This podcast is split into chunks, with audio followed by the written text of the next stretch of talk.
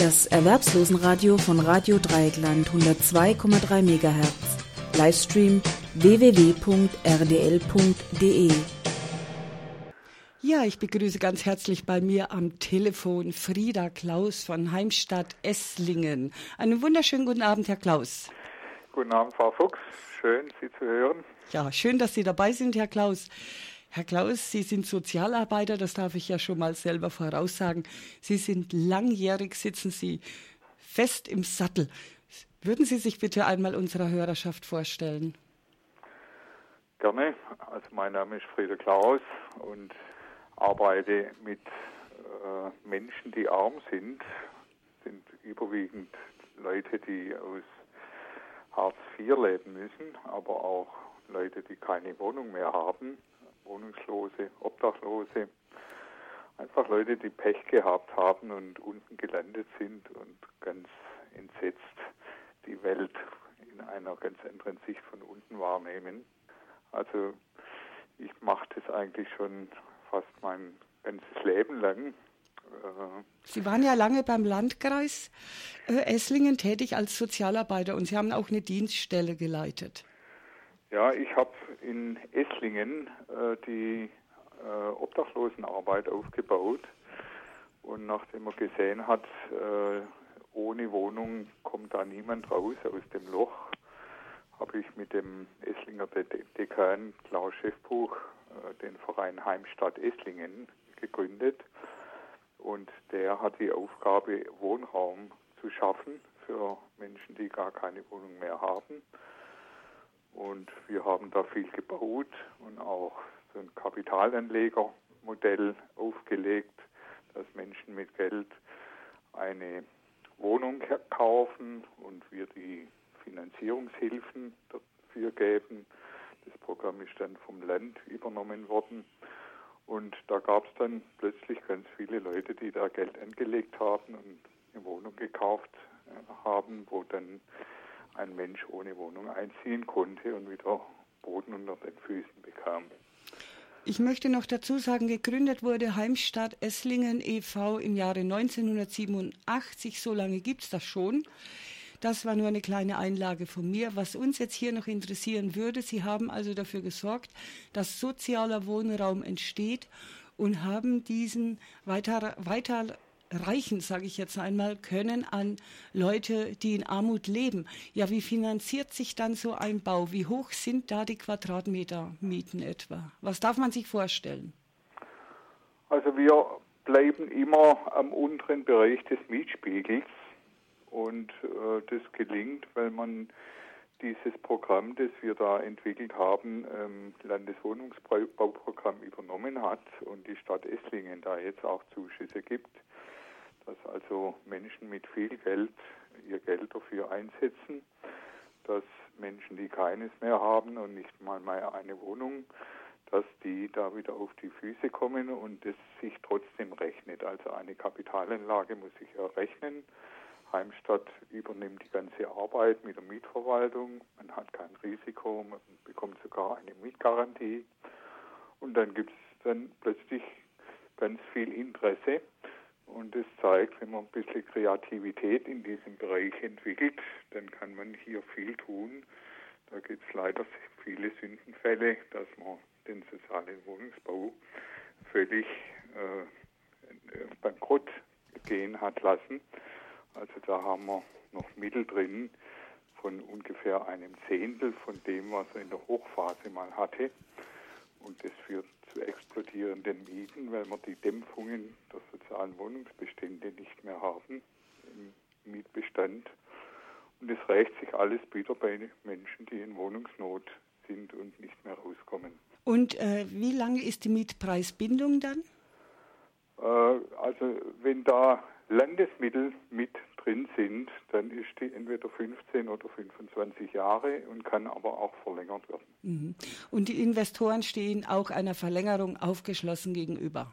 Ja, so ein Service bekommen sie natürlich selten, dass man dann sogar eine Miet Mietpreisgarantie hat, dass jemand die ganze Mietverwaltung übernimmt und dass man eigentlich eine Kapitalanlage hat, die sich rechnet und man überhaupt keine Arbeit damit hat.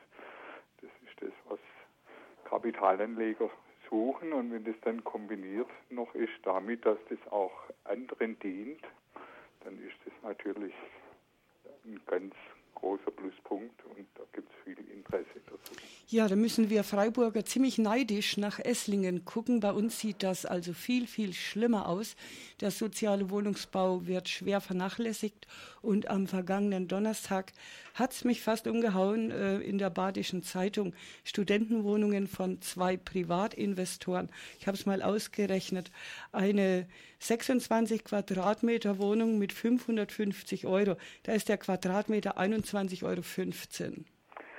Ja, das heißt, Nicht dass schlampig. alles, was kein Geld mehr hat, keinen Platz darin mehr findet. Und das ist die Versorgung äh, von den oberen und die unteren gehen leer aus. Das ist Segregation, ja. Was wieder sehr armutsfördernd ist, und das sind wir auch bei unserem Thema, Herr Klaus, die Armut, mit der beschäftigen Sie sich ja am meisten. Auch Hartz IV bedeutet ja auch Armut und Hartz IV bedeutet vor allen Dingen Weg in die Altersarmut. Ja, da muss man dazu sagen, dass ich nach 20 Jahren Geschäftsführung äh, bei Heimstadt Esslingen dann ins Diakonische Werk gewechselt bin, äh, wo ich seit 2004 jetzt Referent für Armut und für die ganze Wohnungslosenhilfe in Baden-Württemberg zuständig war. Und da habe ich Hartz IV aus dem FF kennengelernt und habe dann hier ganz intensiv mitbekommen, dass das ein ganz schwerer Verstoß gegen die Menschlichkeit ist, dass man da gezimmert hat und wo man einfach einige Millionen Menschen, die man für die Produktion des Notwendigen nicht mehr braucht, einfach als überflüssig erklärt und sie in die Armutsecke stößt und die dann plötzlich lauter Probleme bekommen, weil man in Armut immer Probleme bekommt, wenn man ausgegrenzt wird.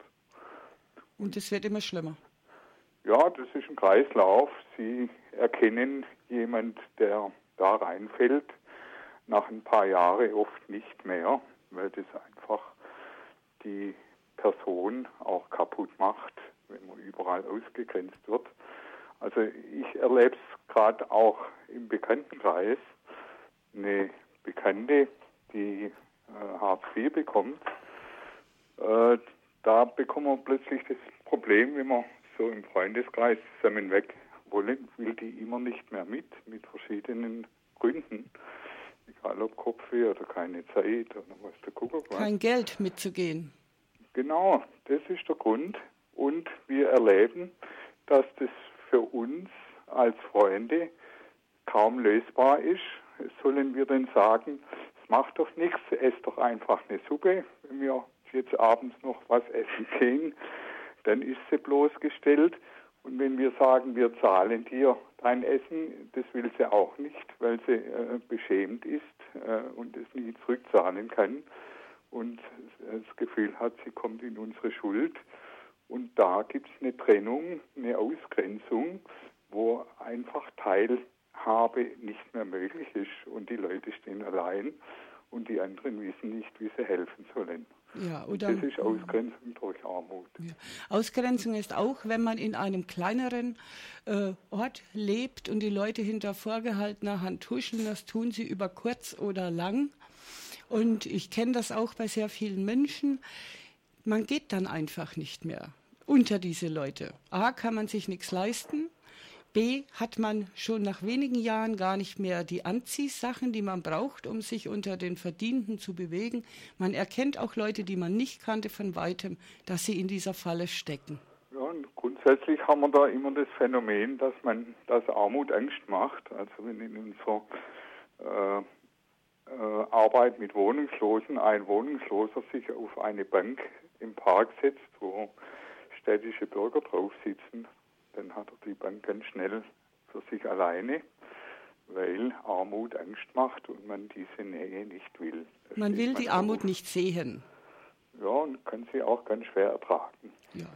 Jetzt machen wir eine kleine Pause, Herr Klaus, und dann geht's gleich weiter. Ja. Lassen wir mal draußen alles sacken, was wir bisher geredet haben. Tja, da sind wir wieder am Mikrofon, Herr Klaus. Wir haben uns gestärkt. Jetzt machen wir weiter. Wir waren bei der Parkbank, die der Arme dann ganz schnell für sich alleine hat. Genau, und das ist die Situation der Ausgrenzung in die Armut führt und die Leute eben dann auch menschlich fertig macht und bricht.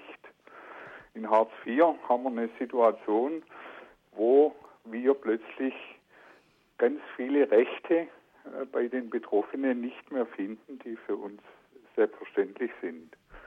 Also ich kann mal vielleicht ein paar Beispiele sagen. Gerne. Äh, also uns gegenüber, den Normalbürgern, sagt man, ihr müsst bis 67 arbeiten, weil das das Rentensystem nicht aushält.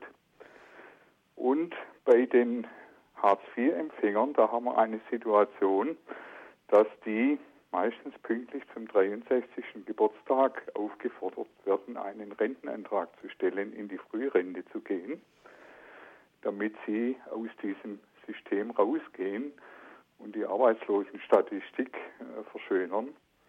Und da haben ganz viele dann sagen, das möchte ich nicht. Ihr habt doch die Aufgabe, mir Arbeit zu vermitteln und nicht in die Rente zu schicken. Und ich komme in die Altersarmut auf Dauer, wenn ich jetzt mit ganz vielen Abzügen da in die Rente rutsche. Und da gibt es im Gesetz eine Regelung, dass die Jobcenter, wenn jemand keine Rentenanträge stellt, über dessen Kopf und gegen, gegen seinen Willen den Rentenantrag stellen können und ihn zwangsverrenten. Also das geht bei uns alles nicht und da haben die keine Rechte mehr, sich dagegen zu wehren und können zwangsverrentet werden. Ja, und da kann man sich überhaupt nicht dagegen stemmen. Nee, das Gesetz. Gegen das Gesetz hilft Ihnen der beste Anwalt nichts. Mhm.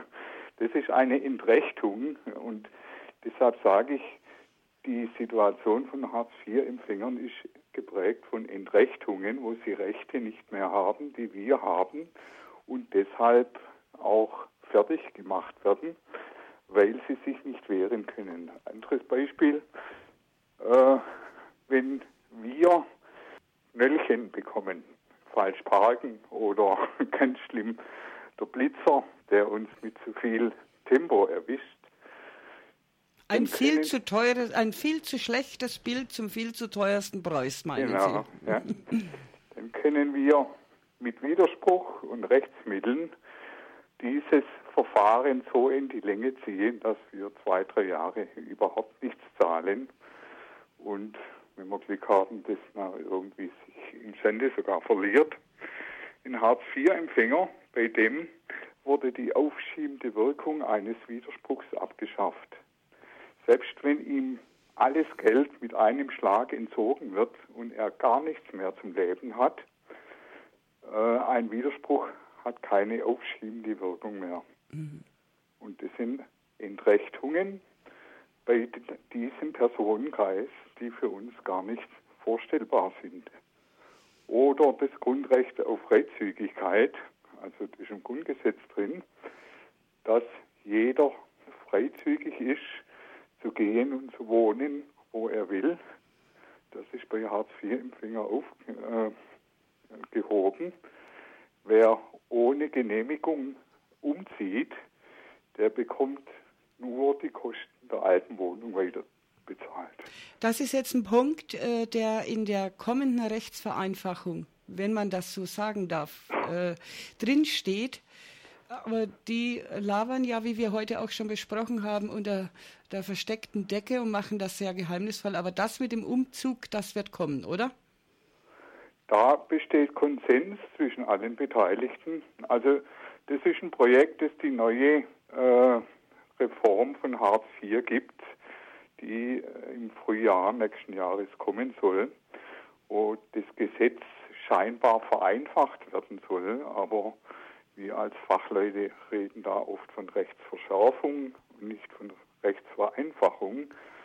Das wird nämlich manchmal komplizierter und in vielen Dingen auch schärfer gemacht. Und nachdem wir schon fast 60 Verschärfungen in Hartz IV gehabt haben, versteht man nicht, warum man das jetzt nochmal verschärfen muss. weil man ja merkt, dass die Leute alle verängstigt sind und gebrochen und dass sie keine Initiative mehr entwickeln und gelähmt sind und dass das genau das Gegenteil von dem bewirkt, was man mit Eigenverantwortung uns immer verkaufen will. Also, also vor allen Dingen finde ich es angesichts der Wohnungsnot in der ganzen Bundesrepublik, also mit Wohnungsnot meine ich jetzt bezahlbare Wohnungen, äh, dann so weit treibt. Irgendwo stehen ja dann Hunderttausende von Leuten auf der Straße, weil sie sich, weil sie keine Wohnung mehr bekommen. Zu dem alten Preis. Ja, die, die wird in Ballungsgebieten wird die zunehmend unbezahlt. Und da liefert Hartz IV eben noch eine Verschärfung, weil sie meistens Mieten bezahlt, die im Markt gar nicht mehr zu finden sind. Oder mit dieser scharfen Regelung, dass man ohne Genehmigung äh, nicht umziehen darf und wenn man es trotzdem tut, wird nur die alte Miete äh, weiter bezahlt. Das führt viele Menschen heute schon in die Obdachlosigkeit. Mhm. Also nehmen Sie mal an, jemand hängt in einer Bude, die viel zu klein ist, die Schimmel hat, in einem ganz schlechten Wohnumfeld, das für die Kinder äh, ganz schlimm ist, mit Gewalt und Verwahrlosung. Und jetzt zieht diese Familie, weil das Jobcenter den Umzug nicht genehmigt, genehmigt aus eigener Kraft um und von der alten Miete von 450 Euro kostet die neue Wohnung 550. Die bekommen nur die 450 jetzt in der neuen Wohnung. Jetzt fehlt 100 Euro, die sparen sie sich mühevoll vom Mund ab, was ganz schwer ist bei 100 Euro. Und jetzt, nach anderthalb oder zwei Jahren, schlägt die Miete in der neuen Wohnung äh, auf und die Differenz sind 180 Euro im Monat. Das ja. schafft niemand mehr, vom Munde abzusparen. Und da haut die aus der Kurve diese Sanktion, dass die gedeckelt werden und nur die alte Miete bezahlen, die ist unbefristet. Das ist eine Sanktion, die Hartz IV lang und gegebenenfalls lebenslang wirken kann. Das ist eine ungeheuer scharfe äh, Exekutierungsmaschine, die wirklich Leute aus der Kurve schmeißt und in die Obdachlosigkeit treibt. Und das soll jetzt im neuen Gesetz sogar noch verschärft werden. Ja. Das versteht man nicht. Nein, das versteht man nicht. Also in einem sogenannten Sozialstaat. Ja, das hat nichts mehr mit Sozial Und das ist auch etwas vom Grundgesetz. Also vom Grundgesetz sind wir mit Hartz IV in vielen Punkten weit weg. Ja, zum Beispiel der aufgehobene Freizügigkeitsanspruch. Das ist ein Grundrecht, das plötzlich für die nicht mehr gilt. Da haben wir noch einige Grundrechte, die die einfach nicht mehr haben. Also wo viele Alleinerziehende bei mir in der Beratung immer klagen, ist, dass sie bei den Lohn, äh, Lohnaushandlungen keine Augenhöhe mehr haben. Die sind verpflichtet, jede Arbeit anzunehmen bis zur Grenze der Sittenwidrigkeit. Und die Arbeitgeber, die wissen das oft, dass die Bewerber wenn sie vom Jobcenter kommen, gar nicht ablehnen dürfen, egal wie die Bedingungen sind. Und die bekommen dann solche Bedingungen, die wirklich niemand akzeptieren würde. Und die haben keine Augenhöhe in der Aushandlung ihrer Arbeitsbedingungen und Bezahlungen und müssen nehmen, was da kommt. Das ist eine Entrechtung, die sie chancenlos macht. Ja klar, und außerdem ist es ja so, aber das ist nicht erst jetzt so, sondern es geht schon drei, vier Jahre so, dass äh, Leute, besonders ab einem bestimmten Alter, am besten sie haben einen Schulabschluss, eine Ausbildung, lange gearbeitet, werden mit einer Vier vorne dran erwerbslos und suchen krampfhaft nach einer Arbeit. Was bekommen sie angeboten? Ein Praktikum über mehrere Monate und die Arbeitgeber sind sich auch nicht zu fein, ich habe das schon so, von so vielen Leuten gehört, dann zu sagen, wieso, Sie können doch hier arbeiten, das Amt zahlt Sie doch weiter, Sie kriegen doch Ihr Geld. Ja, das sind, das sind für mich die tatsächlichen Steuer- und Sozialschmarotzer, diese Arbeitgeber. Die berühmte Generation Praktika, ja. Ja. Und Hartz IV haben wir dann noch eine Entwicklung, dass man die bisherigen 1-Euro-Jobs, die werden jetzt wahrscheinlich alle eingestampft, weil man sieht, die bringen nichts, aber die werden ersetzt mit 0-Euro-Jobs. Ja, in das Hamburg heißt, fangen die an, gell? Jetzt muss man um 0 Euro äh, mhm. arbeiten. Und das geht aus meiner Sicht jetzt wirklich in den Bereich, äh, wo man fast von Zwangsarbeit reden kann, das nach dem Grundgesetz verboten ist. Ja, sehe ich genauso. Und Hamburg startet da, soll ja durchstarten, exemplarisch und es ist vorgesehen für die ganze Bundesrepublik, das dann anzuwenden. Ja, in allen Jobcentern werden die Leute schon verpflichtet, irgendwelche Maßnahmen einzutreten, wo sie 0 Euro bekommen. Das läuft schon. Das läuft schon? Ja. Also hier in Freiburg habe ich jetzt noch nichts gehört. Das läuft auch in Freiburg. Überall. Ja, Maßnahme oder Arbeiten? Ja, wo ist die Grenze? Gell? Ja, die Grenze wäre jetzt. Sind meistens irgendwelche Beschäftigungshilfeträger. Aber wenn man guckt, was die Leute dort machen müssen, das ist, das ist äh, Arbeit ableisten, wo man pünktlich da sein muss und dann seine Arbeitszeit bis abends ableisten und dann gehen. Und die Qualifizierung ist in vielen Fällen fast null. Mhm. Ja, früher waren es die Maßnahmen mit, wie zum Beispiel Hamburg war ja berühmt für die Alsterspaziergänge. Woanders hat man Puzzlespiele zusammengebaut und das soll einem dann helfen, wieder in den ersten Arbeitsmarkt zu kommen. Lächerlich eigentlich. Ja, da haben wir einfach eine Entwicklung, dass wir die größte Kürzung in der Geschichte der Arbeitslosenfürsorge jetzt hinter uns haben. Gerade in dieser Reformphase Hartz IV, wo man gesagt hat, wir wollen die Leute mehr fordern, aber dafür bekommen sie auch bessere Förderungen.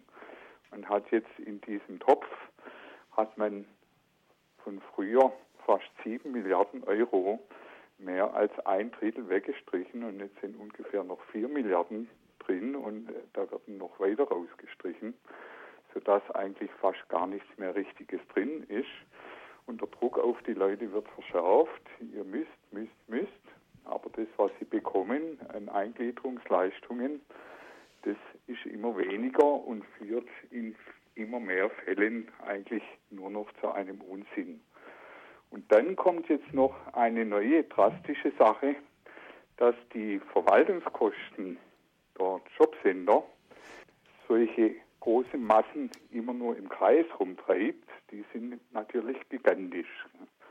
Und jetzt haben die eine Genehmigung, dass sie ihre Verwaltungskosten aus dem Einglieder Eingliederungsbudget für die äh, Hilfe Suchenden entnehmen kann. Das muss man sich mal vorstellen, das ist ähnlich wie wenn ich ein, eine Hungerkatastrophe habe und eine große Rettungs, äh, äh, große Rettungsoperation und die Helfer, die verpflegen sich dann aus den Care-Paketen für die Hungerleidenden. Mhm. Das ist fast Kafka Live, sowas, das ist so abstrus, ne? ja, ja. kann man sich gar nicht vorstellen, dass die Helfer sich verpflegen aus dem Care-Paket für. Für die Hilfebedürftigen, ja. Aber so ist, sie können eben hier ihre äh, Maßnahmen und Verwaltungskosten aus diesem Topf rausnehmen. Jetzt machen wir noch ein Päuschen, Herr Klaus, ja? ja. Kleines Päuschen. Tja, und da sind wir wieder, Herr Klaus, haben wir wieder Luft geholt. Jetzt waren wir gerade beim Care-Paket für die Bessergestellten, die sich aus dem Topf bedienen. Ja, die, die, die helfen sollen, die Helfer, die äh, dürfen sich da versorgen. Mhm. Ja, es ist, war ja auch so, dass diese ganzen Maßnahmeträger sich eigentlich die goldene Nase verdient haben, ja. Die haben sich, das, das, das blühte ja enorm, das Gewerbe. Also ja, das ist natürlich eine Elendswirtschaft, die da sich entwickelt, wobei ich jetzt äh, natürlich auch weiß, dass es für die Träger oft äh, nicht einfach ist, äh, mit Leuten, die wirklich auch kaputt gemacht äh, werden und äh, die hoffnungslos sind und resigniert sind zu arbeiten, das macht nicht, nicht viel Spaß. Ne? Mhm. Also, aber das liegt am System insgesamt.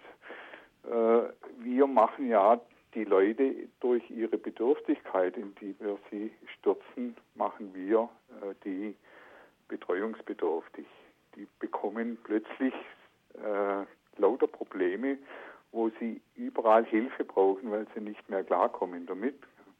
Das war in der Arbeitslosenhilfe früher nie in diesem Umfang der Fall. Nee, das da haben die Leute mehr Geld gehabt und sind nicht laufend in Notlagen äh, äh, reingestürzt und sind nicht immer in einer psychischen Existenzsituation äh, gewesen, wo sie eigentlich nur mit Angst jeden Tag erlebt haben und krank werden und nervlich kaputt gehen. Und das machen wir selber. Mhm. Also wir nicht, aber unsere Herrscher, sage ich mal. Das ist das Gesetz, das, das in die System. Armut führt, das mhm. die Leute plötzlich hilfebedürftig macht. Mhm. Aber das sind nicht die Leute, die an sich das alles nicht packen, äh, sondern das ist das, dass man sie in Notlagen führt, wo man mit der Zeit resigniert, erlernt, untergeht und plötzlich ganz viele Probleme bekommt und ganz viele Sozialarbeiter braucht, die das lösen. Mhm. Aber jetzt müsste sich doch einmal der unbedarfte Zuhörer schon fragen, ja, merken die das da oben denn nicht, dass sie die Gesellschaft kaputt machen, dass sie eine Armutsgesellschaft schaffen und dem Staat damit ja weiterhin Probleme, auch wenn der Staat nicht einsieht, dass er das kostenmäßig auffangen soll. Aber Probleme schafft er sich damit. Irgendwann sind wir ein Reservat von lauter armen Leuten.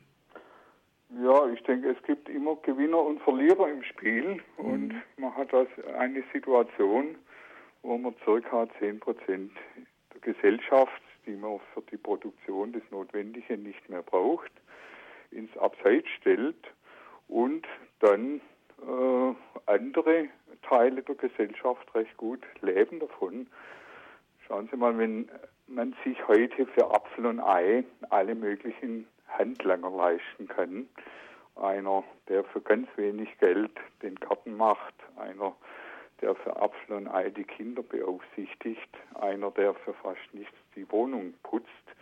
Da profitieren ja auch viele davon.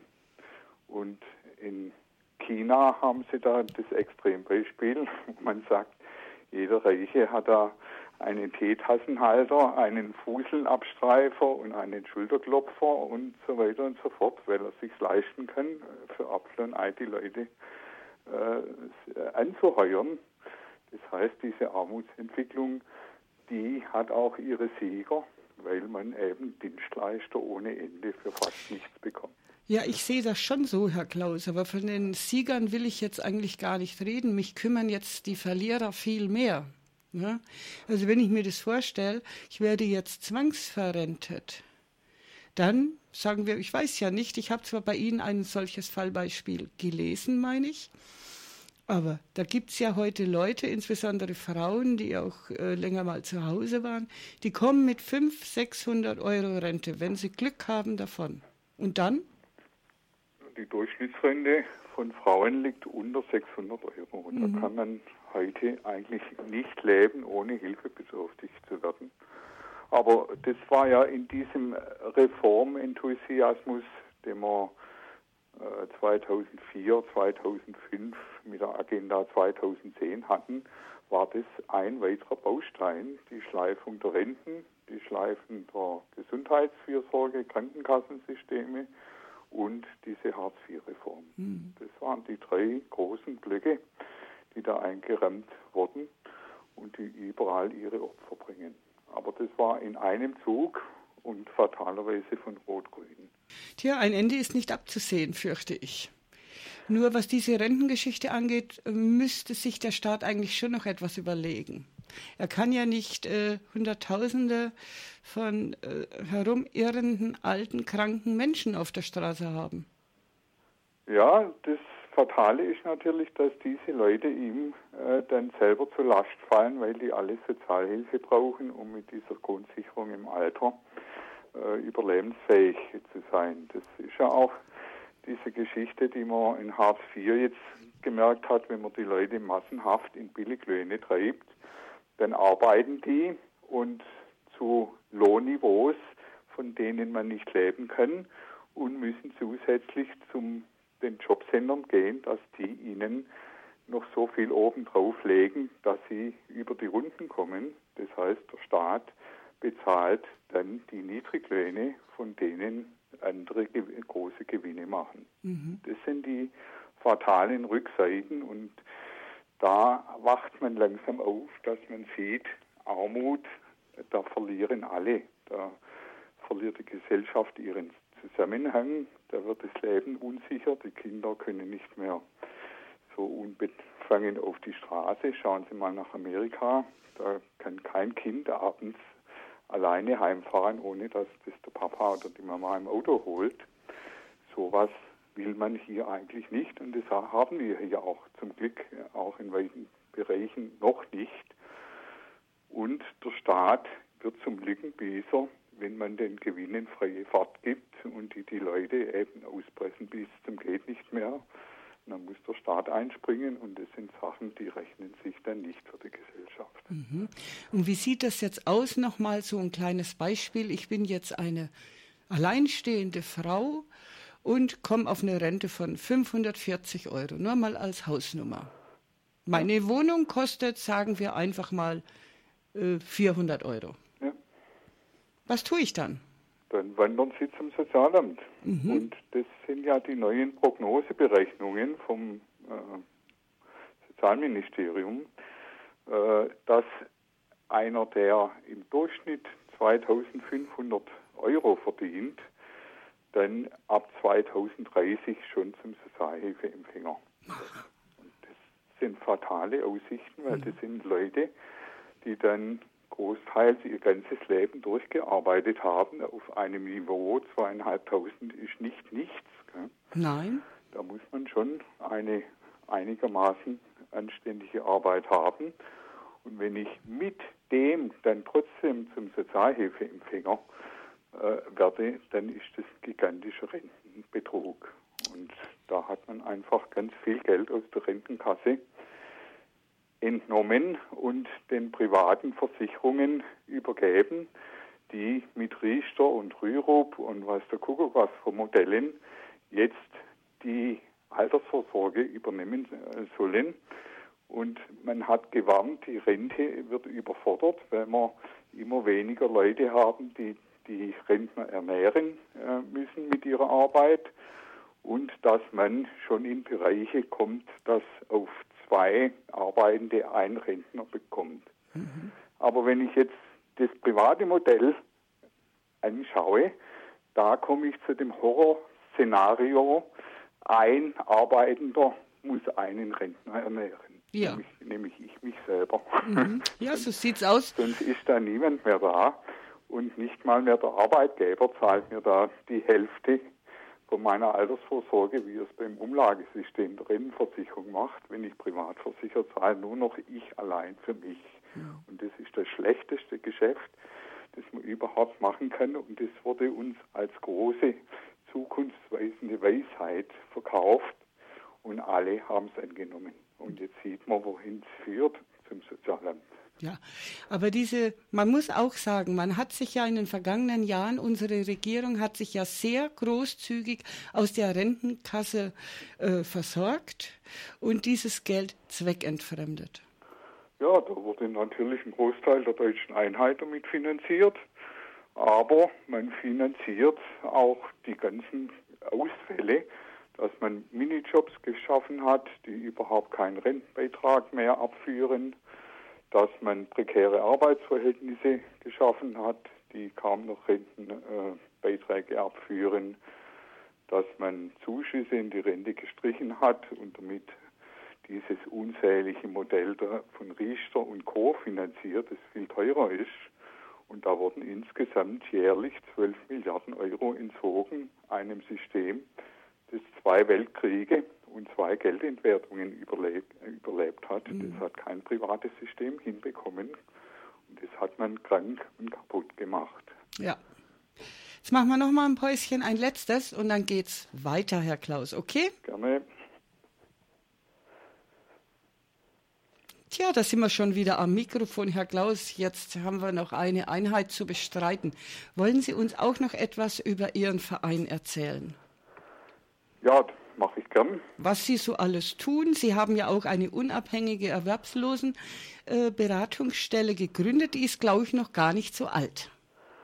Nein, das ist jetzt das jüngste Kind, äh, das wir im Landkreis Esslingen im Rahmen der Liga der freien Wohlfahrtspflege mit sechs anderen Wohlfahrtsverbänden hier eine unabhängige Hartz-IV-Beratung äh, aufbauen, die elf Beratungsstellen im ganzen Landkreis anbieten und wo Leute Hilfe bekommen, denen sonst niemand hilft. Also das merken wir immer wieder, wie die Leute manchmal äh, das gar nicht glauben, dass ihnen in dieser Situation hier jemand hilft und äh, wo wir natürlich dann uns einsetzen, dass die Menschen wenigstens die wenigen Rechte bekommen, die in Hartz IV noch da sind.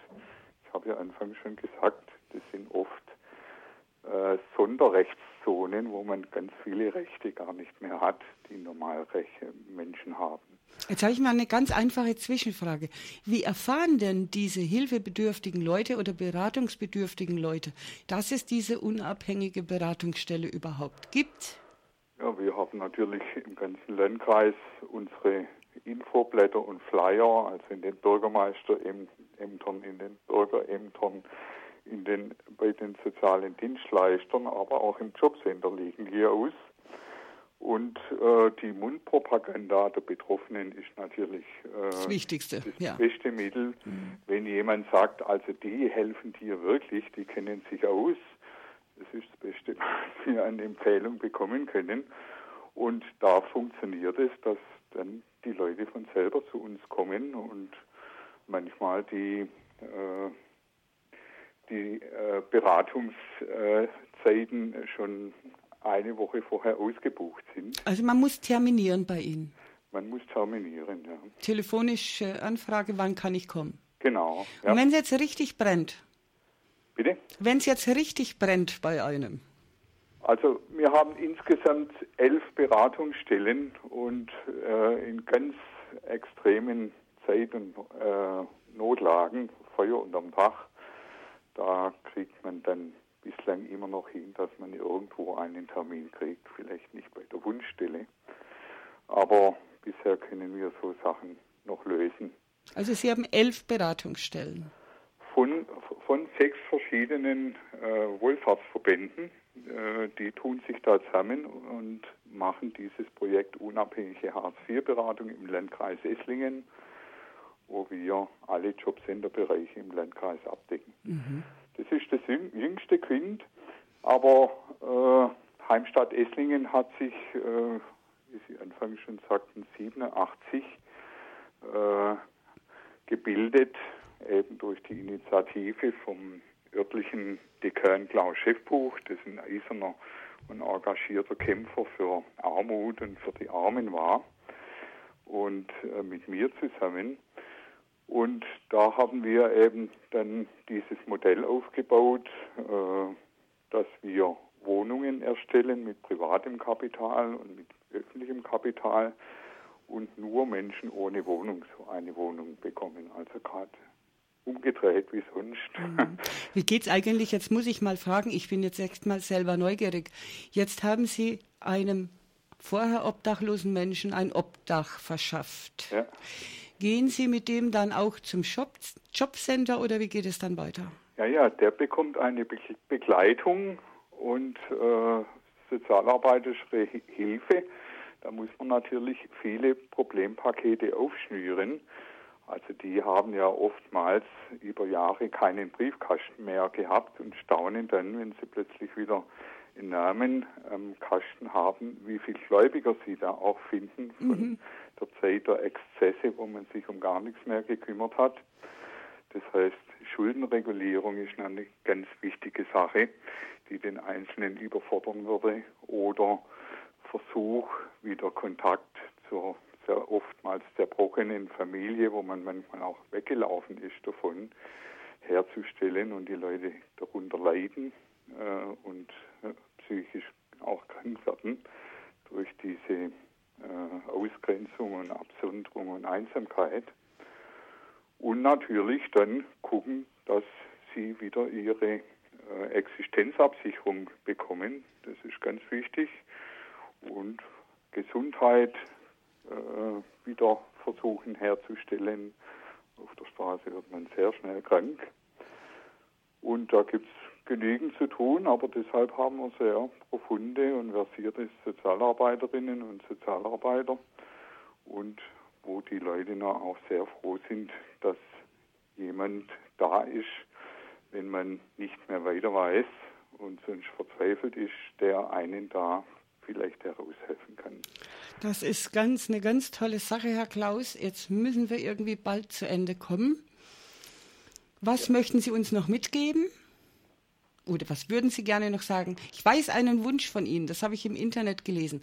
Sie würden gerne Ombudsmann werden in Esslingen.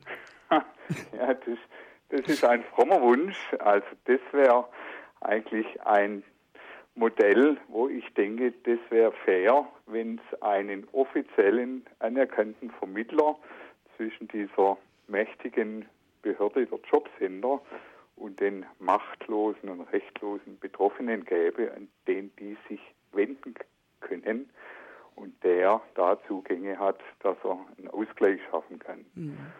Aber Sie Insgesamt denke ich, wir brauchen einen Ausgleich wieder von einem System, das immer mehr in äh, verschämt Arme und unverschämt Reiche aufspaltet, weil mit diesem System, da verlieren alle, da ist keinem gedient und da müssen wir uns stark machen, dass dieses Laissez-faire und dieser Schludrian, den wir da seit zehn Jahren hier gemacht haben, dass dem gegengesteuert wird und Arme wieder zu ihren Rechten kommen. Herr Klaus, das wünsche ich uns allen, allen Betroffenen und allen Menschen in diesem Land, dass das gelingt, dass wir sozialer werden. Leute wie Sie und Heimstadt Esslingen, solche Institutionen sind da ganz, ganz wichtig und unverzichtbar. Ich möchte mich ganz herzlich bei Ihnen bedanken. Richten Sie schöne Grüße an Kolleginnen und Kollegen. Ganz herzlichen Dank. Und wer noch mehr lesen äh, kann, als ich in der Kürze rüberbringen kann, die Homepage heimstadt-esslingen.de. Da gibt es unter dem Stichwort Sozialpolitik viele wichtige Infos. Ja. Dankeschön, Frau Fuchs. Ja. Einen wunderschönen Abend und viele Grüße nach Esslingen. Danke. Tschüss. Tschüss.